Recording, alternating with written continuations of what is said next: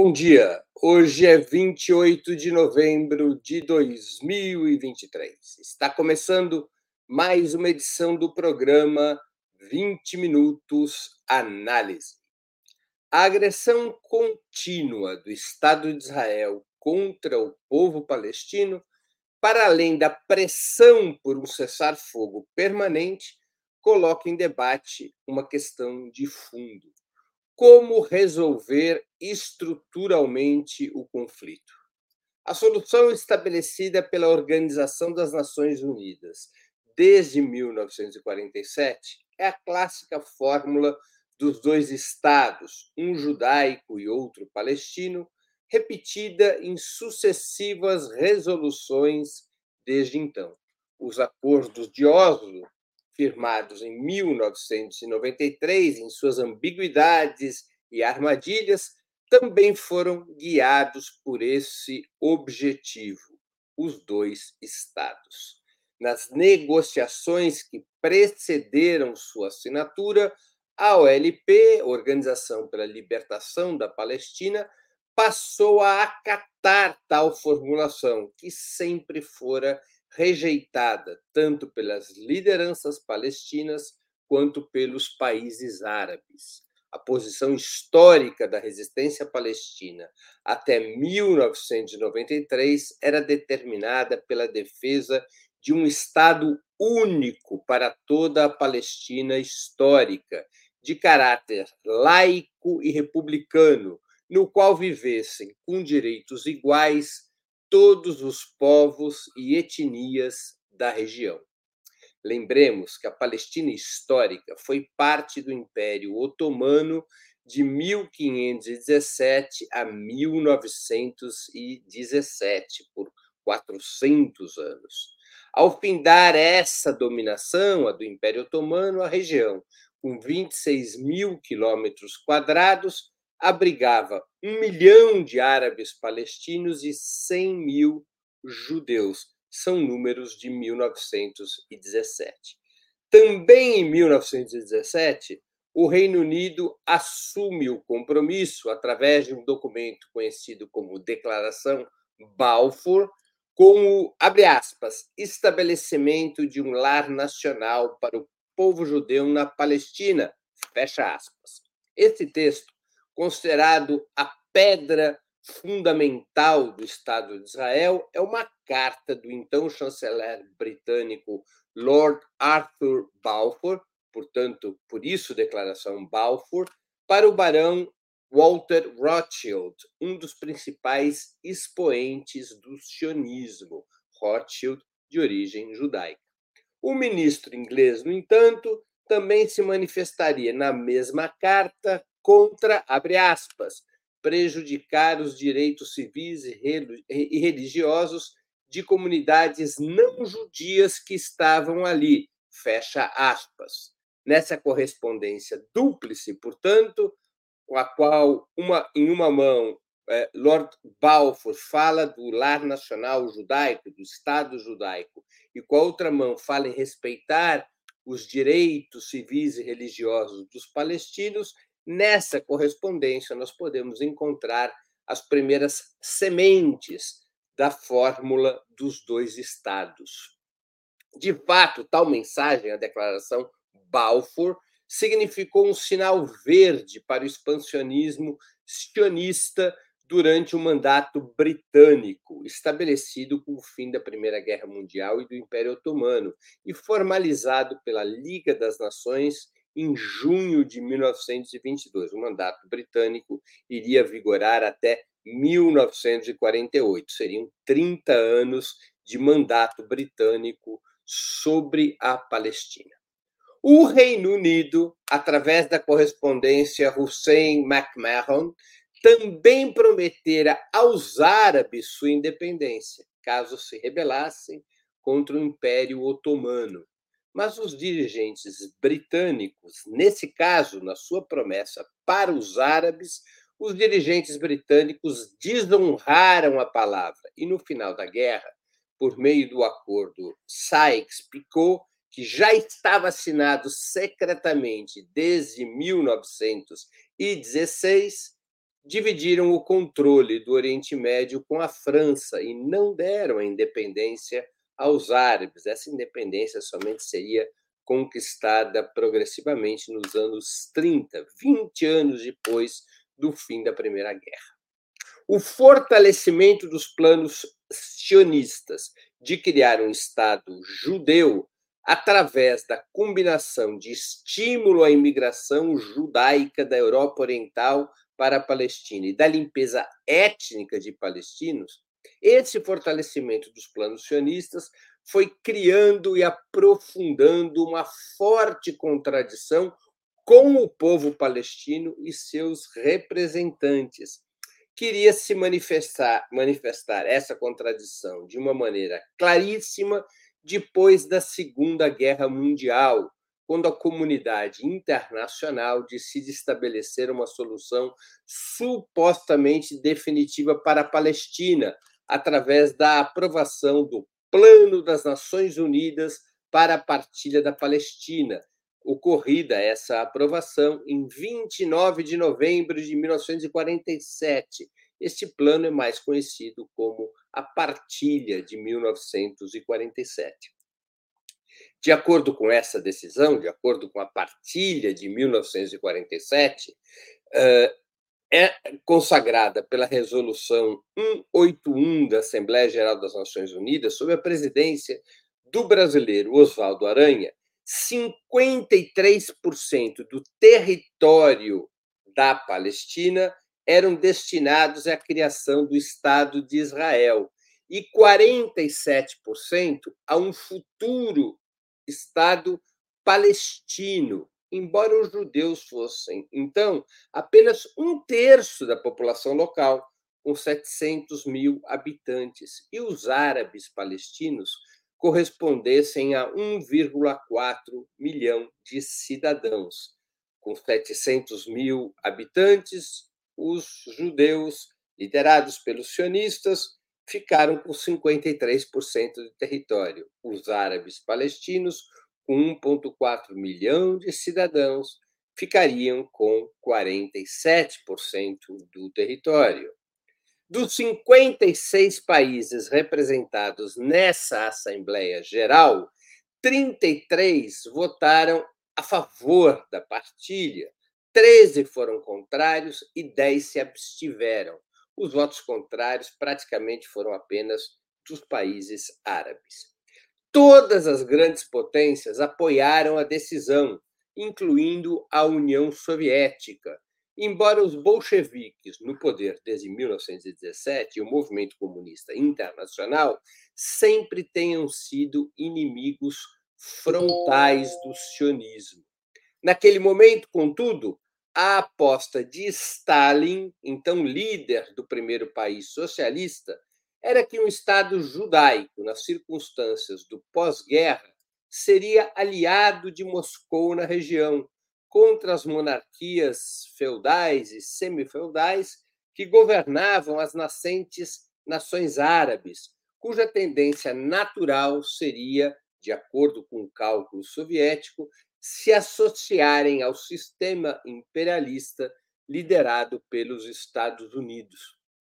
Essa é a razão principal pela qual a União Soviética, embora sempre os comunistas tenham sido duríssimos críticos do sionismo, essa é a razão principal pela qual a União Soviética apoia a criação do Estado de Israel. Também contava muito para favorecer as ambições sionistas de criação do Estado judeu na Palestina o clima mundial provocado pelas revelações do Holocausto, o genocídio nazista contra os judeus, com 6 milhões de vítimas, tornava inquestionável o direito à reparação histórica, com o atendimento da reivindicação apresentada pelo sionismo de criar um Estado judeu. A posição da direção soviética provocaria uma inflexão nos partidos comunistas, incluindo o palestino, que agrupava árabes e judeus. Havia um só partido comunista em toda a Palestina em função da posição soviética, esse Partido Comunista da Palestina transitaria da defesa do Estado único para a aceitação dos dois Estados. E, finalmente, com a criação do Estado de Israel em 1948, o Partido Comunista da Palestina se romperia. Haveria um Partido Comunista de Israel, durante os primeiros anos de existência daquele Estado, favoráveis à sua criação, e um Partido Comunista da Palestina, no qual se estavam filiados os árabes palestinos que ficaram contra a partilha de 47 e que não viviam no território designado para Israel por essa partilha. Isolados, os palestinos e os governos árabes tentaram resistir militarmente à consolidação do Estado de Israel, que foi fundado em 14 de maio de 1948. Aliás, no mesmo ano, já disse isso em outros programas, no mesmo ano em que surge o regime de apartheid na África do Sul. Também surge em 1948 o regime de apartheid na África do Sul. Os governos árabes, portanto, tentam resistir militarmente à consolidação do Estado de Israel, dando início à Primeira Guerra Árabe-Israelense, que duraria do dia 15 de maio daquele ano até 10 de março de 1949.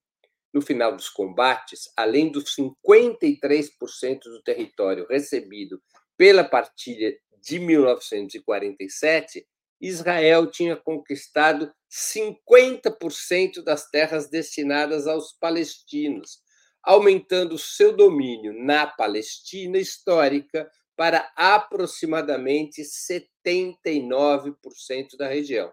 Israel tinha recebido pela partilha 53% da Palestina, depois da Primeira Guerra Árabe-Israelense, passaria para 79% de domínio da região.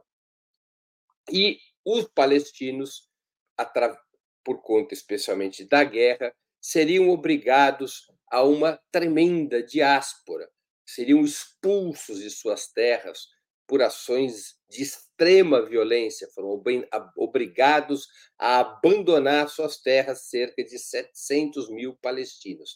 Esse processo pelo qual Israel avança sobre as terras palestinas e expulsa 700 mil palestinos em uma operação claríssima de limpeza étnica que havia começado anteriormente, esse processo é, é conhecido pelos árabes palestinos, pelo mundo árabe, como Nakba, catástrofe, não é? em função de todos esses episódios aos quais eu me referi. Israel amplia sua presença sobre a, sobre a Palestina histórica para 79%. A Jordânia ocuparia a Cisjordânia depois dessa guerra de 48 49 e o Egito a faixa de Gaza. Jordânia e Egito ficam como guardiões do que restava do território determinado para um futuro Estado palestino.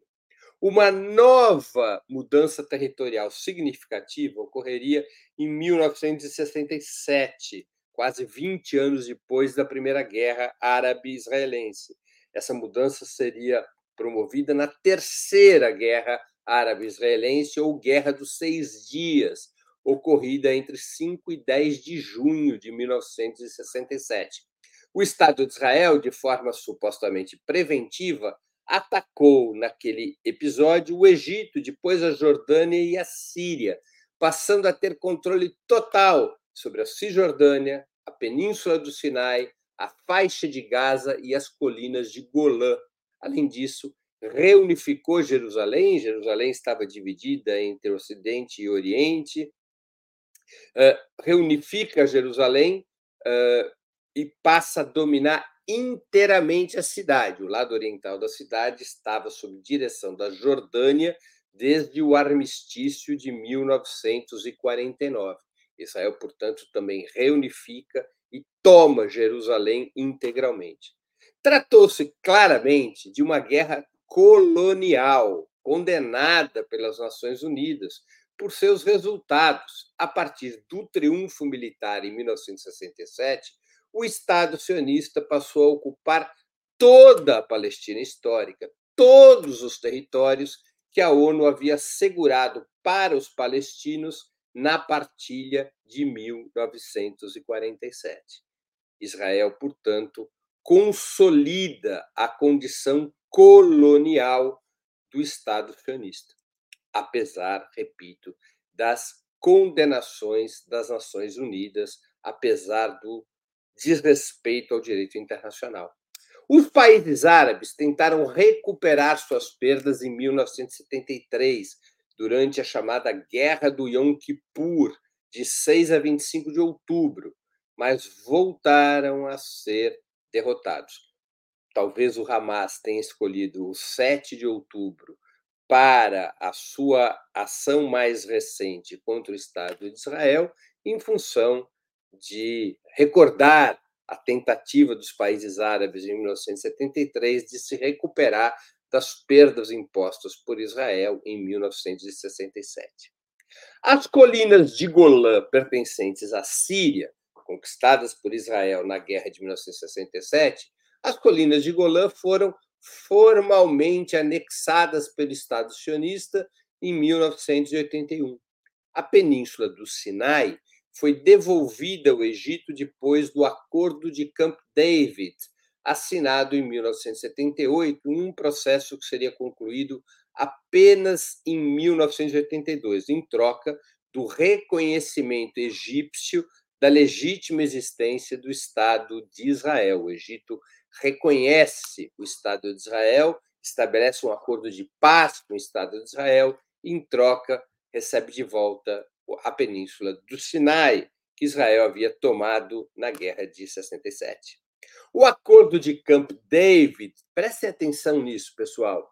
O acordo de Camp David também falava em paulatina autonomia e devolução da Cisjordânia e da faixa de Gaza às lideranças árabes e palestinas, em cumprimento da resolução 242 das Nações Unidas. O acordo de Camp David ele é assinado entre Menachem Begin, que é do mesmo partido de Benjamin Netanyahu, uh, e Anwar al-Sadat, que era então presidente do Egito, num acordo patrocinado e promovido e facilitado pelos Estados Unidos por, uh, por Jimmy Carter naquele momento. Camp David é uma residência do presidente dos Estados Unidos e é lá que foi selado o acordo entre Begin uh, e Sadat.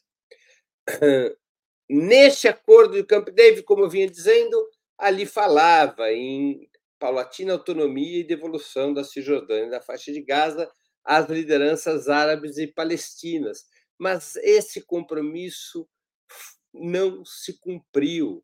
Ele foi desrespeitado e só viria a ser novamente abordado para um novo compromisso 15 anos depois, em 1993, nos acordos de Oslo.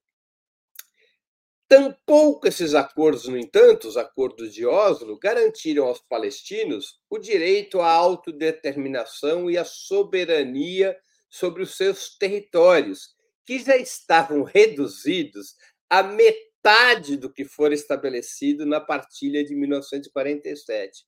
Vejam só que a resolução 242 da ONU, que obriga Israel a devolver os territórios ocupados, refere-se somente aos territórios ocupados em 67, não aos territórios ocupados em 49, com o fim da Primeira Guerra Árabe-Israelense. Portanto, mesmo a resolução 242 da ONU fala em devolver para os palestinos não aqueles 47% originais do território que lhes cabia para fundar o Estado palestino, mas aproximadamente 21% mais Jerusalém Oriental, ou seja, já havia um recorte importante no território que caberia aos palestinos.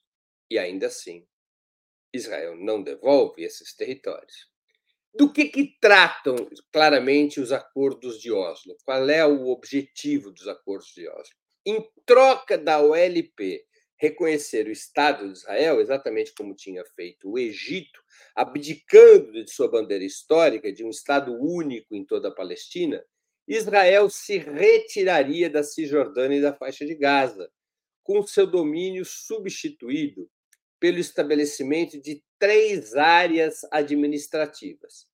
Haveria uma área A, com controle total da autoridade palestina, uma espécie de governo estabelecido em 1994. Na área B, controle civil da autoridade palestina e militar pelo exército de Israel. E na área C, controle total de Israel.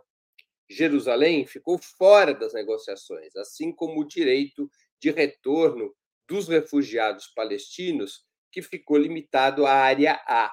E também ficaram fora das negociações os assentamentos israelenses nos territórios ocupados em 67. Vejam o mapa que está na tela. A área A é a área em verde, que são os enclaves sob direção da autoridade palestina estabelecida em 1994.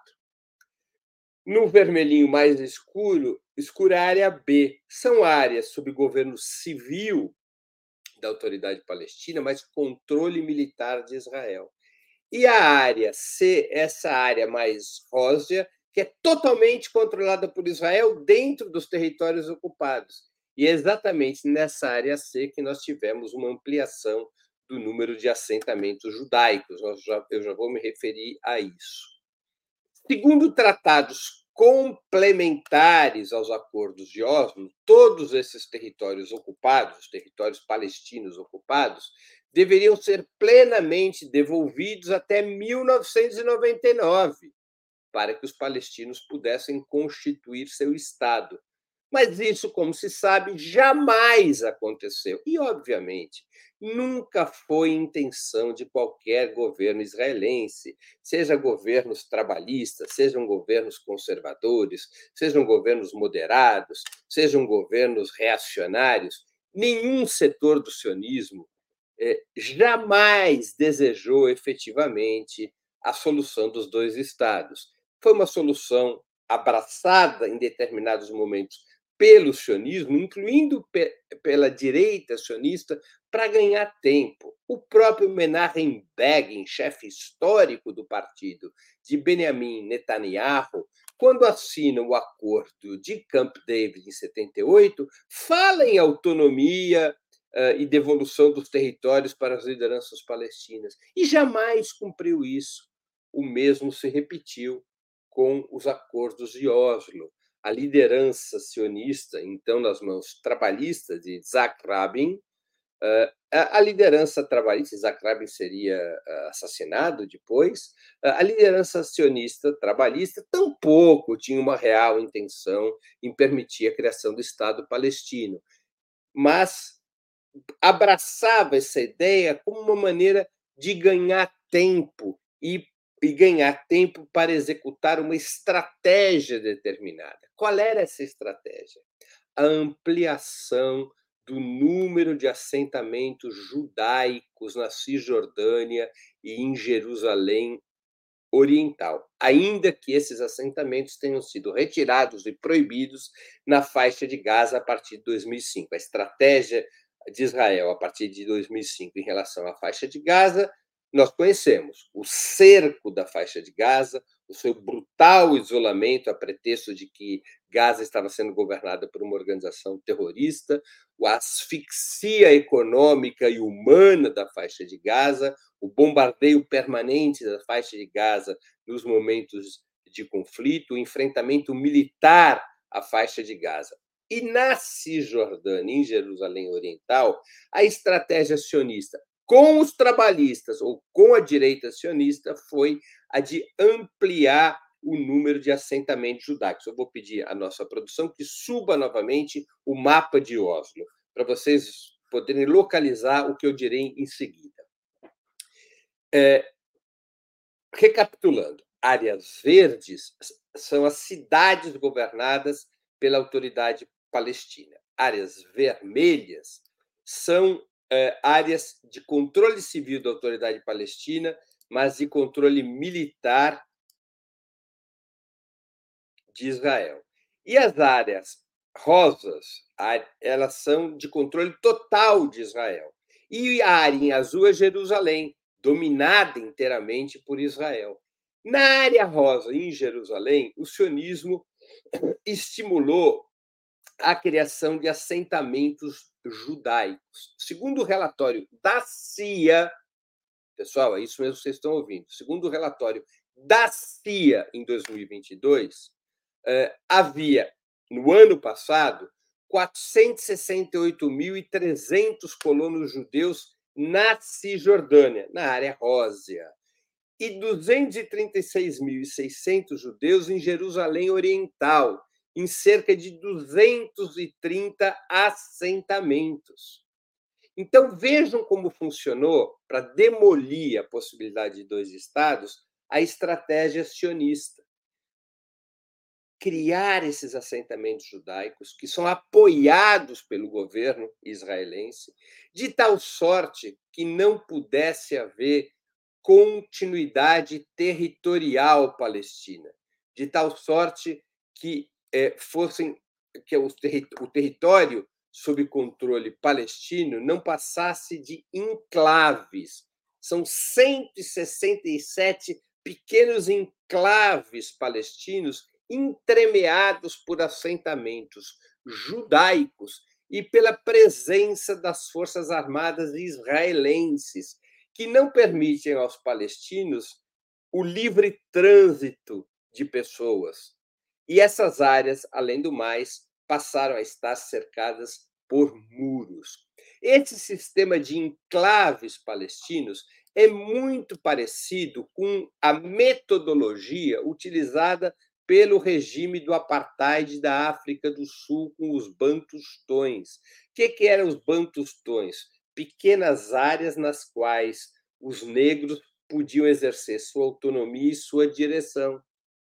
Áreas é, reduzidas, é, espalhadas pelo território da África do Sul, sem constituir uma continuidade territorial. A mesma coisa aconteceu pós-Oslo, ou seja, a promoção, o incentivo a esses assentamentos judaicos ilegais à luz do direito internacional e das resoluções da ONU, a expansão desses assentamentos judaicos, já te, estamos falando de mais de 700 mil colonos, foi a forma encontrada pelo sionismo para inviabilizar a criação do Estado palestino.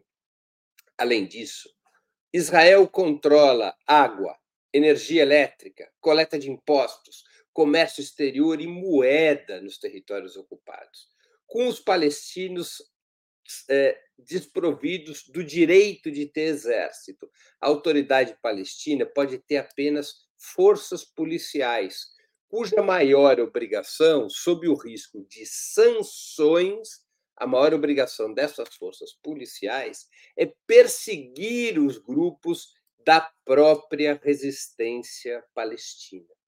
A autoridade palestina, se a gente quiser fazer uma comparação histórica, a autoridade palestina funciona como o governo de Vichy na ocupação nazista na França durante a Segunda Guerra. Ou seja, é um governo palestino que organiza a ocupação de Israel, serve à ocupação israelense. Esse é o papel que acabou sendo destinado ao Fatah, principal partido do LP, que aceitou os acordos de Oslo e que aceitou as regras estabelecidas pelos acordos de Oslo. A situação atual, segundo muitos estudiosos, torna impraticável a solução dos dois estados. A solução dos dois estados se transformou, na verdade, numa miragem que o próprio sionismo, ou setores do sionismo, utilizam para ganhar tempo. Porque, sabidamente, não é uma solução praticável eh, dentro de um período de tempo eh, razoável. Como fazer, por exemplo, para tirar 700 mil colonos judeus dos territórios ocupados. Quem assumirá esse, esse papel? Israel estaria disposto a abrir mão do controle e das fontes de água da Cisjordânia, no Vale do Jordão? Evidente que não. Israel não vai se deixar ficar numa situação vulnerável em termos de fornecimento de água e de energia elétrica. É compatível existir dois estados enquanto existiu o regime sionista, com as suas características racistas e coloniais, disposto a desestabilizar um Estado palestino diante de qualquer risco que calculem para a segurança israelense, como estamos vendo, como estamos vendo agora na faixa de Gaza? É claro que não. A solução dos dois estados virou uma miragem. É uma solução que, a meu juízo, já era completamente equivocada em 1947. Foi o grande erro de Stalin em termos de política externa. Stalin se equivocou brutalmente em relação ao papel eventualmente progressista que Israel poderia desempenhar no Oriente Médio e facilitou essa aberração que foi o nascimento de um Estado étnico, o Estado de Israel, em um território cuja maioria populacional era formada pelos árabes palestinos. Criou-se um tremendo problema lá em 1947, quando a partilha ainda destinava e de uma maneira muito clara, os 40, eh, destinava 47% da Palestina para que os, os palestinos pudessem constituir seu próprio Estado. Agora, passados 75 anos, depois de todos os episódios que ocorreram, a possibilidade de criar os dois estados é nula. É nula. É apenas uma miragem, uma cenourinha na frente do coelho para ganhar tempo. Diante desta realidade, muitas pessoas, tanto do lado palestino quanto do lado israelense, começam a discutir outras hipóteses. Tradicionalmente, a OLP, como eu já disse, defendia o Estado único, laico e republicano de toda a Palestina, na qual pudessem conviver árabes, judeus e outros grupos étnicos ou religiosos, é? Essa sempre foi a posição do OLP até os acordos de Oslo em 1993.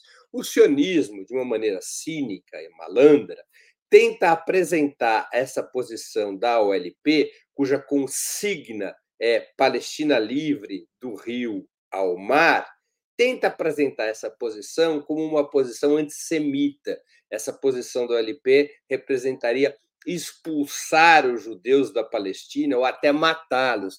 Isso é uma enorme falsidade. O que o LP jamais aceitou foi a criação do Estado étnico de Israel e a criação do Estado étnico de Israel às custas de territórios nos quais a maioria da população era árabe palestina. A OLP jamais propôs a eliminação dos judeus, jamais propôs a expulsão dos judeus da Palestina. A OLP defendeu sempre, até 93, o Estado único, laico e republicano.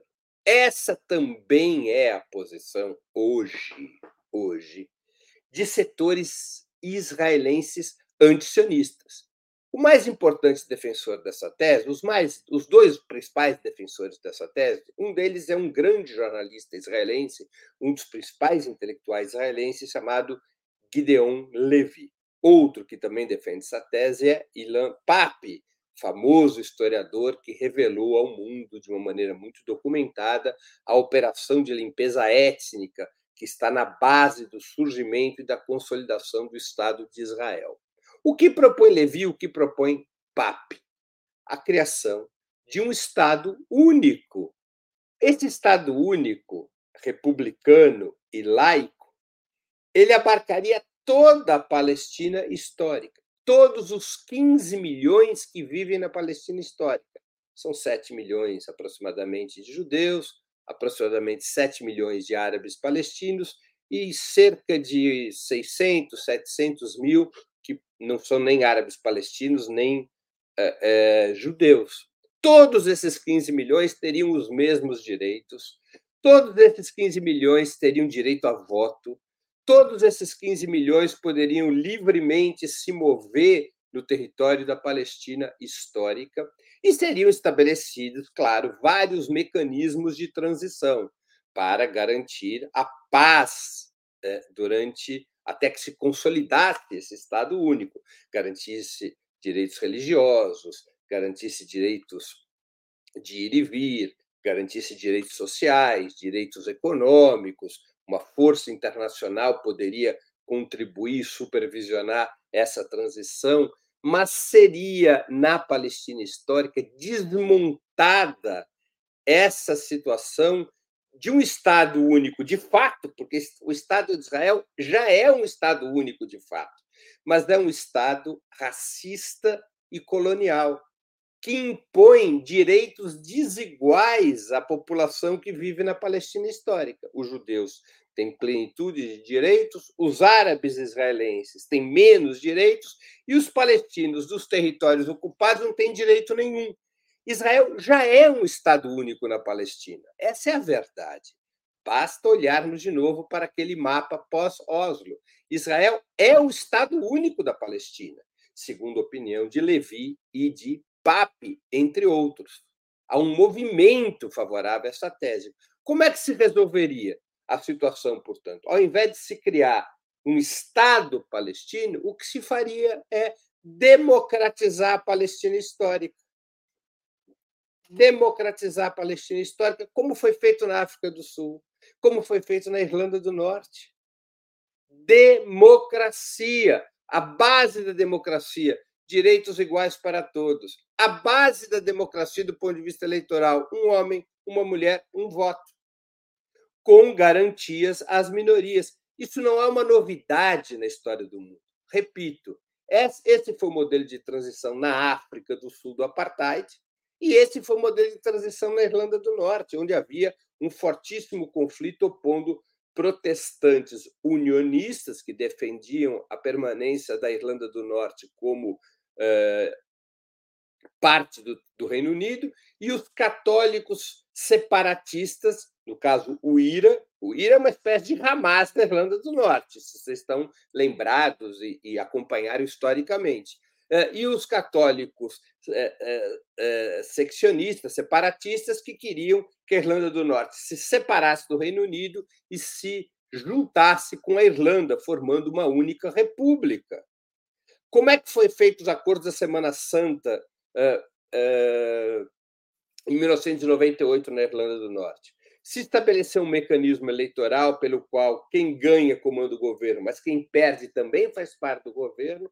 Foram estabelecidos vários direitos e controles internacionais sobre esses direitos e se, e se superou, pelo menos no que diz respeito à confrontação religiosa, se superou aquela situação de décadas. Claro que ainda está pendente na Irlanda do Norte se ela irá ou não se juntar com a Irlanda, se ela irá ou não se separar do Reino Unido. Mas o conflito religioso foi superado. Na Palestina não há propriamente conflito religioso. É uma falsa interpretação considerar que ali há um conflito religioso. Ali há um conflito colonial entre um Estado colonial de caráter racista, que é o Estado de Israel, e um povo colonizado, que é o povo palestino. Como você supera essa situação? E isso nós também temos exemplos históricos na África do Sul. A África do Sul era uma situação muito parecida.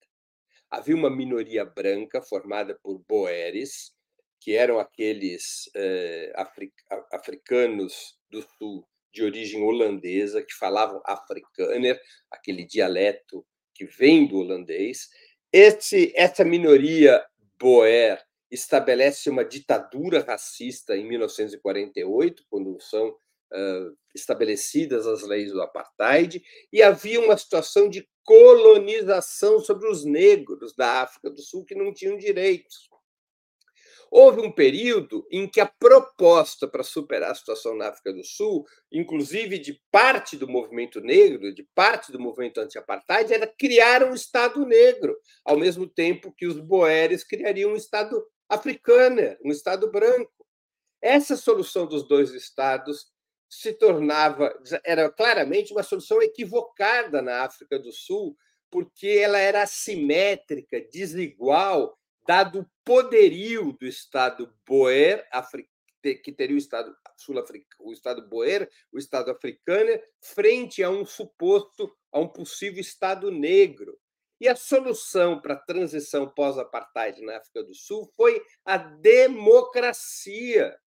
Um homem, uma mulher, um voto, direitos iguais para todos e mecanismos de preservação uh, das minorias, com supervisão internacional. E acabou o regime do apartheid. Não acabou a África do Sul, acabou o regime do apartheid. Na Palestina, na minha opinião, e nisso eu estou de pleno acordo com Gideon Levy ou com Ilan Pape e com outros, na Palestina histórica é impossível qualquer solução enquanto existir um regime racista e colonial como é o regime sionista. Para que possa haver uma solução, é necessário que o regime sionista deixe de existir e deixe de existir sendo substituído por um regime democrático e republicano, no qual todos os habitantes da Palestina histórica têm os mesmos direitos. Tem que acabar com o apartheid, com o sistema de direitos é, classificados, exclusivos dos judeus, sem nenhum direito para os palestinos dos territórios dos territórios ocupados, tem que acabar com os muros, tem que permitir a livre circulação de pessoas, tem que estabelecer um homem, uma mulher, um voto. É uma solução que, aos olhos de alguns, parece mais radical. Mas eu vou dizer para vocês, é a solução mais moderada e viável a médio e longo prazo que existe. Sabem por quê? Eu vou dar um exemplo. Uma solução desse tipo não, não, não significaria tirar os 700 mil colonos de onde, judeus de onde eles estão. Vocês não seria necessário retirar esses colonos dos territórios ocupados, porque toda a Palestina histórica seria um só país. Da mesma maneira, os palestinos poderiam viver onde quisessem. E os palestinos que estão na diáspora poderiam retornar à Palestina histórica. Isso é um elemento essencial. O direito de retorno dos palestinos na diáspora. Aproximadamente são 6 milhões de palestinos que poderiam retornar à Palestina histórica da mesma maneira que os judeus. O mesmo direito de retorno, tanto para judeus quanto para palestinos. Hoje, o Estado de Israel permite o direito de retorno apenas para os judeus. Mesmo aqueles é, árabes israelenses, é, aqueles, aqueles árabes palestinos que viviam no território onde hoje é Israel, é, esses árabes palestinos, se eles quisessem, seus descendentes quisessem retornar a Israel, não podem, ao contrário dos judeus que podem e imediatamente recebem cidadania.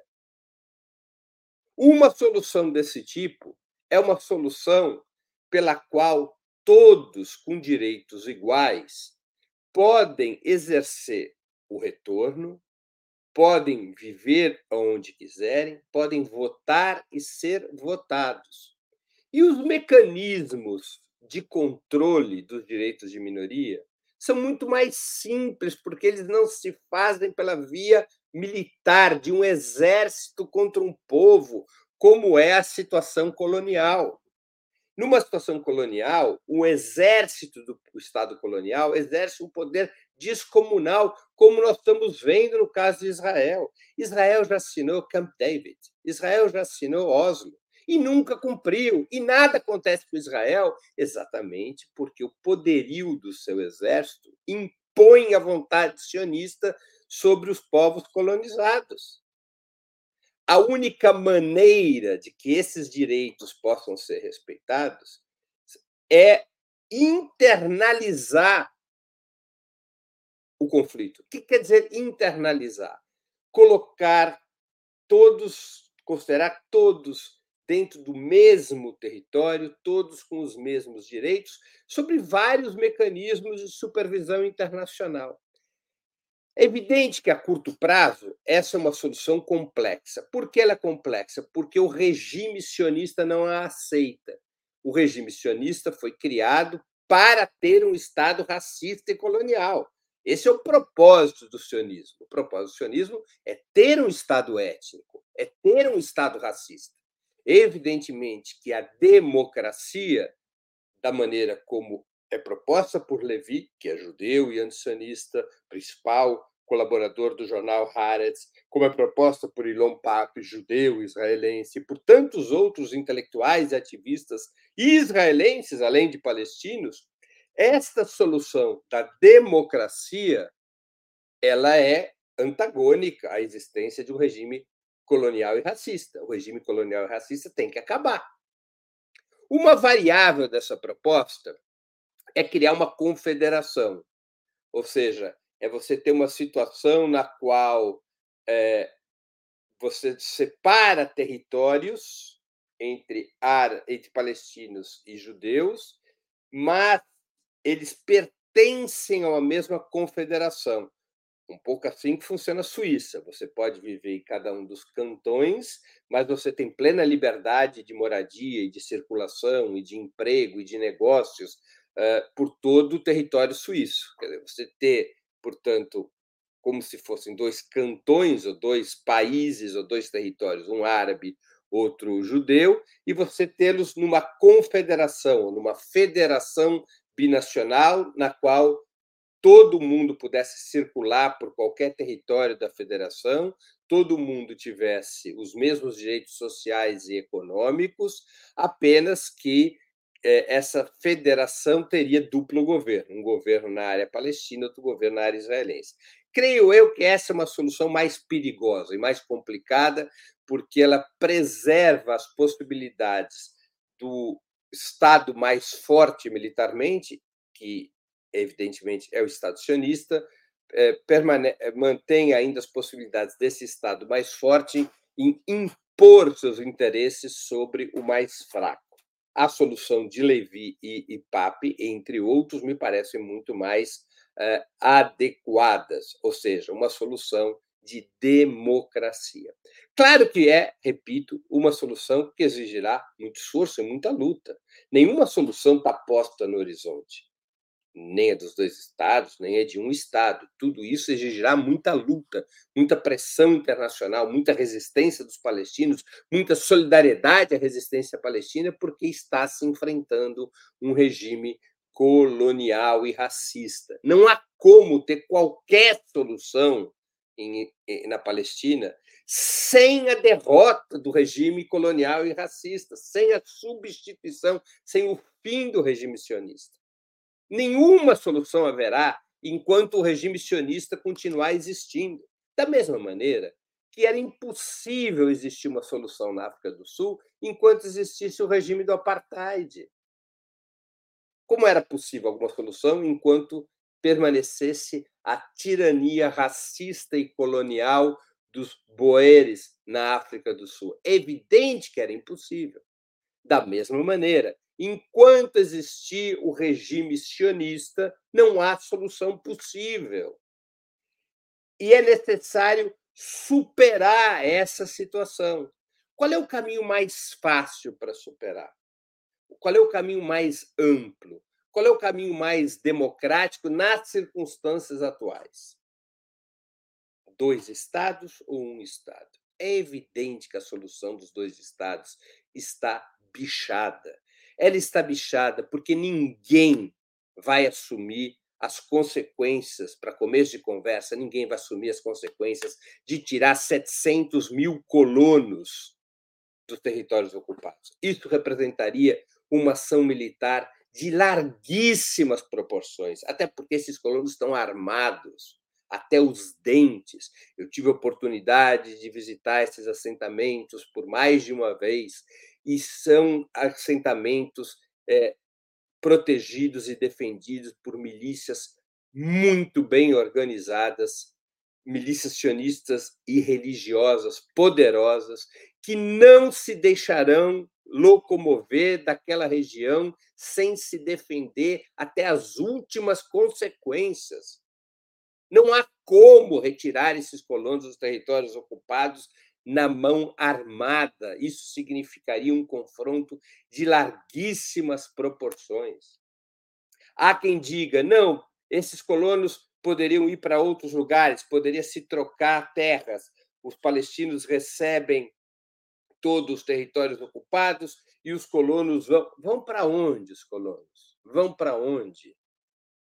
Não há onde colocar esses colonos. Esses colonos não aceitarão ir para outro lugar, porque o sionismo propositadamente induziu eh, a, a, a criação desses assentamentos de tal maneira que passasse a ser impossível a solução dos dois estados. E é exatamente a situação em que se encontra hoje. É impossível a solução dos dois estados. O sionismo, o que pretende, é, eventualmente, setores do sionismo podem pretender é, aceitar algum grau, o chamado, a chamada esquerda sionista acena com isso permitir a criação do Estado palestino, mas já não será sequer nos 21% que sobrou para os palestinos dos territórios da partilha. Já seria ao redor de 12%, que é o que efetivamente a autoridade palestina é capaz de governar, mesmo que você retire uh, parte, uh, que você devolva aos palestinos parte da área C, onde estão os assentamentos é um Estado palestino de território ainda mais reduzido e, portanto, ainda mais fraco, e sem possibilidades de acolher o direito de retorno das famílias palestinas que são descendentes dos palestinos que foram expulsos é, no Nakba, depois da criação do Estado de Israel. Então, essa solução dos estados, para concluirmos a exposição de hoje, ela se transformou, eu vou repetir a expressão, numa miragem, numa fantasia, numa ficção que todo mundo, ou que muita gente repete, e que não é execuível. Não é execuível, não é operacional, não é viável, de tal maneira que o sionismo o Estado sionista possa mais uma vez ganhar tempo. Aquilo que responde à, à situação atual, que é viável, que desmonta o conflito e que permite abrir uma estrada para que judeus e palestinos possam conviver pacificamente, é a solução clássica proposta pelos comunistas e por outros setores da esquerda pré-Segunda Guerra Mundial. Um só Estado laico, republicano e democrático. Um homem, uma mulher, um voto. Direitos iguais para todos.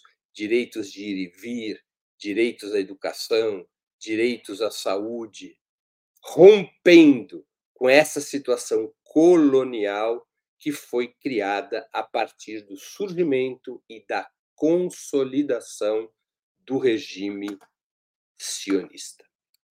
Antes de passarmos às perguntas e aos comentários, eu queria lembrar vocês que tanto o site quanto o canal de Opera Mundi no YouTube oferecem seu conteúdo de forma livre e gratuita. Mas para sustentarmos nossa atividade jornalística, é indispensável o apoio financeiro dos nossos leitores e espectadores. Esse apoio pode ser dado de seis formas. A primeira, através de uma assinatura solidária em nosso site, no endereço operamundi.com.br apoio. A segunda, inscrevendo-se como membro pagante em nosso canal no YouTube, basta clicar em Seja Membro e escolher um valor no nosso cardápio de opções. A terceira, contribuindo com o Superchat agora mesmo, e aí eu vou responder a pergunta de quem contribuir. A quarta forma de contribuição é o Super Sticker. A quinta, escolhendo a ferramenta Valeu, valeu demais quando assistirem aos nossos programas gravados. A sexta, através do Pix. Nossa chave no Pix é apoie.operamundi.com.br. Vou repetir. Nossa chave no Pix é apoia.operamundi.com.br. Além dessas seis formas de colaboração, lembre-se sempre de dar like, de clicar no sininho de compartilhar nossos programas com seus amigos e nos seus grupos. Se ainda não estiver inscrito no canal de Opera Mundi no YouTube, faça-o agora mesmo. Antes das perguntas, eu quero apresentar para vocês uma promoção muito especial. O livro contra o sionismo ficou pronto e já está à venda. Esse livro contra o sionismo, retrato de uma doutrina colonial e racista foi escrito por mim. Ele é uma síntese do, da história e do que representa o sionismo e de como nós chegamos a esta situação no Oriente Médio. É um livro de 100 páginas eh, e esse livro ele eh, estará à venda, mas para os nossos eh, espectadores e leitores nós temos uma promoção especial. Até o dia 15 de dezembro de 2023, todos aqueles e aquelas que fizerem novas assinaturas anuais em nosso site, operamundi.com.br, é, receberão como presente um exemplar autografado de Contra o Sionismo, que reúne, como eu já disse, algumas das intervenções que eu fiz no nosso canal no YouTube sobre a guerra de Israel contra a Palestina.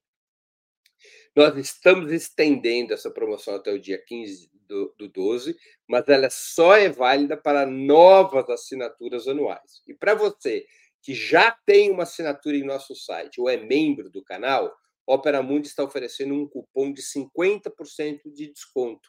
A gente mandou um cupom de desconto de 50% para os assinantes ativos de todas as modalidades, assinantes do site. É só olhar no e-mail ou na nossa comunidade. Eu gostaria de lembrar que durante a cobertura desse mesmo conflito nós recebemos extenso apoio de nossa audiência, mas a Opera Mundi também sofreu ataques e tivemos nossa monetização interrompida em vários programas por realizar uma cobertura independente e crítica dos fatos, não nos dobrando aos discursos hegemônicos que reproduzem os interesses colonialistas de Israel. E é por isso que nós precisamos do apoio de vocês para seguir com um jornalismo sério, crítico, independente, de qualidade. Portanto, façam assinaturas anuais no nosso site. A assinatura solidária pode ser feita no endereço operamundi.com.br barra apoio. Quem fizer a assinatura anual recebe o livro Contra o Sionismo devidamente autografado. Nós precisamos de muitas dessas assinaturas anuais para suportar a pressão financeira que estamos enfrentando e que foram agravadas, vocês devem ter acompanhado pela imprensa, foram agravadas por uma liminar que a Confederação Israelita do Brasil obteve, me obrigando a pagar multas caso eu não retire minhas postagens sobre o sionismo. Então, isso também é uma pressão que acaba incidindo sobre o Opera Mundi. Né? Eh, eu peço, então, que vocês façam assinatura solidária, terão esse livro eh, de presente, devidamente autografado, e aqueles que já são assinantes do nosso site, eh, eles terão um cupom de 50% de desconto. Então, vamos agora às perguntas. O André Vinhas, que contribuiu com 45 DKK. Puxa, eu não sei nem que moeda é essa, DKK. A produção me conta aqui em seguida qual é a moeda, quero agradecer ao André. A União Soviética, através do PECOS, chegou a reconhecer o erro de apoiar a criação do Estado de Israel, depois que ficou claro seu caráter colonial? É, não, André. Nunca houve, da parte da União Soviética, um reconhecimento oficial de que cometeu um erro. É claro que a União Soviética se deu conta, a partir do início dos anos 50, é, do erro que havia cometido do ponto de vista geopolítico, porque o Estado de Israel rapidamente faz um giro e se alia aos Estados Unidos, enquanto que a União Soviética passa a se aliar com uma corrente que começa a surgir nos anos 50 dentro dos países árabes, que era o pan-arabismo, nacionalismo árabe anti-imperialista, cuja principal expressão foi Nasser, é? no Egito. Eh, mas não há um documento formal, até onde eu conheça, um documento formal do Partido Comunista da União Soviética reconhecendo o erro de ter apoiado a criação do Estado de Israel. Na prática, esse erro foi reconhecido porque cinco, seis anos depois da criação do Estado de Israel, Israel já era cabeça de ponte dos Estados Unidos no Oriente Médio. A Conceição Lima, que é membro do canal, pergunta: Breno, os palestinos preferem essa solução de Estado laico, um homem, uma mulher, um voto? Essa foi a posição histórica da OLP, Conceição. A essa altura do campeonato, é claro que os palestinos são capazes de aceitar, mesmo que provisoriamente, uma, alguma outra solução, entre elas a de poder criar o Estado palestino num pedaço menor do território. Mas será sempre uma solução provisória, não é uma solução definitiva, porque mesmo esse Estado palestino, se vier a ser criado, o que eu acho muito, mas muito improvável, por conta da dinâmica e da natureza do regime sionista, ou seja, o sionismo, é, é, ao, ao abordar o tema dos dois Estados, o sionismo é falso, mentiroso, é? como tem se provado ao longo da história. Nunca houve interesse do sionismo em permitir a criação do Estado palestino. Há um famoso discurso de Ben Gurion, que foi o primeiro primeiro-ministro de Israel e que era dos setores da chamada esquerda sionista. Ben Gurion era vinculado ao socialismo reformista, era vinculado, era do, dirigindo do, do Partido é, Trabalhista.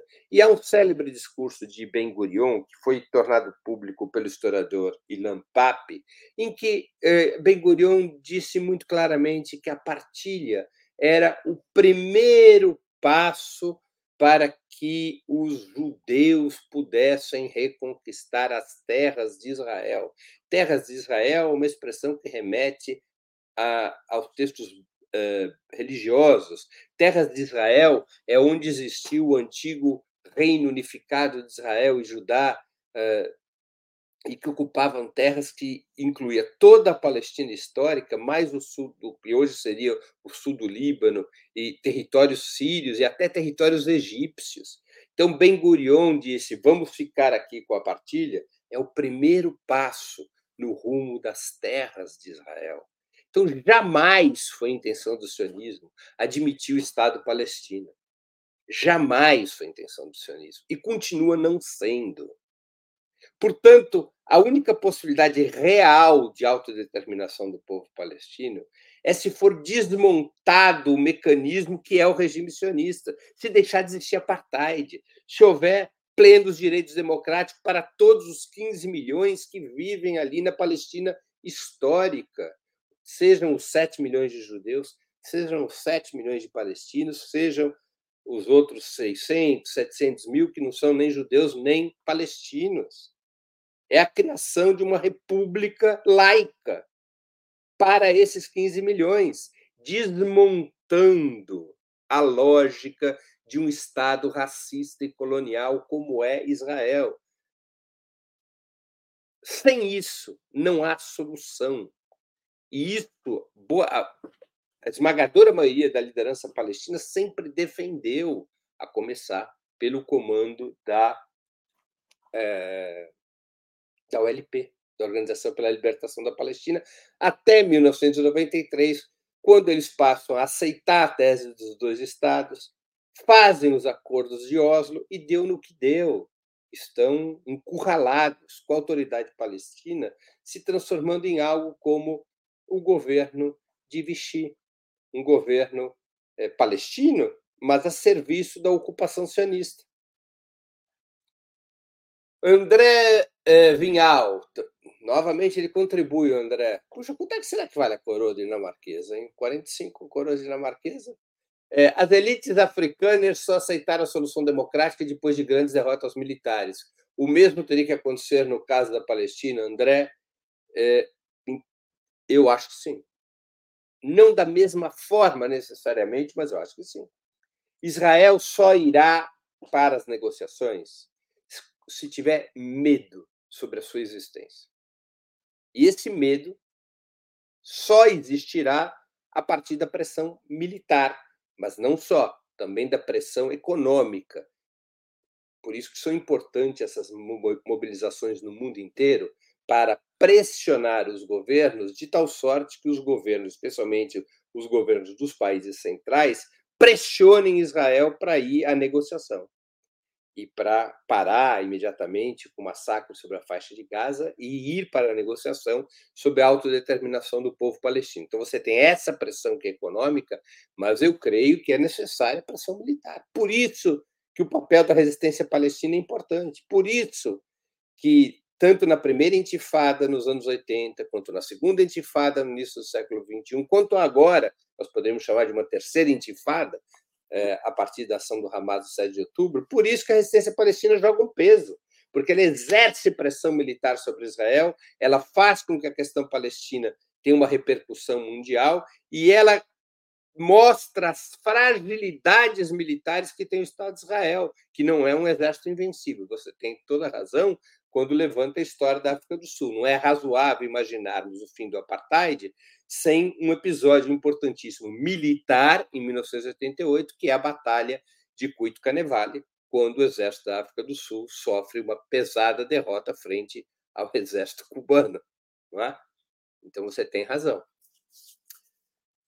Demian Cunha contribuiu aqui com 10 reais. É possível dizer que o sionismo tem projeto que vai além do território palestino, remontando a grande Israel bíblica? Ataques a nações vizinhas como Líbano e Síria são indícios desse projeto maior? Parte do sionismo opera com essa lógica, como eu já disse, ou seja, o retorno às terras de Israel, ou a grande Israel bíblica, né? que é o tal do Reino Unido de Israel e Judá. Eu não tenho nenhuma dúvida de que amplos setores do sionismo operam com esse cálculo operam com esse cálculo. A longo prazo. Quando a gente está falando de povos muito antigos, pessoal, isso vale para os judeus, vale para os árabes, vale para os chineses, não são povos novos como os da América Latina, né, como os povos que predominam hoje na América Latina. Quando a gente está falando de povos tão, tão, tão antigos, nós temos que levar em conta que a noção de tempo é diferente. Então, o fato do sionismo, dos setores do sionismo terem como objetivo essa grande Israel, não quer dizer que o objetivo é para a semana que vem. É um objetivo no tempo, pode levar décadas, ou até séculos, para ir construindo esse caminho. É, Mohamed Ali contribuiu, obrigado. Renato Martins contribuiu. Ana Soares, Gabriel de Souza Coelho, Eliette Eli contribuiu. Enfim, há várias pessoas aqui contribuindo eu quero agradecer a todas elas. Como nós não temos aqui mais nenhuma questão que a produção tenha me passado, eu quero encerrar, já deu nosso tempo também, quero encerrar agradecendo a audiência, em especial a quem colaborou ou, ou vier a colaborar com a sustentação financeira de Ópera Mundi. Sem vocês, nosso trabalho não faria sentido e não seria possível. Um grande abraço a todos e a todas.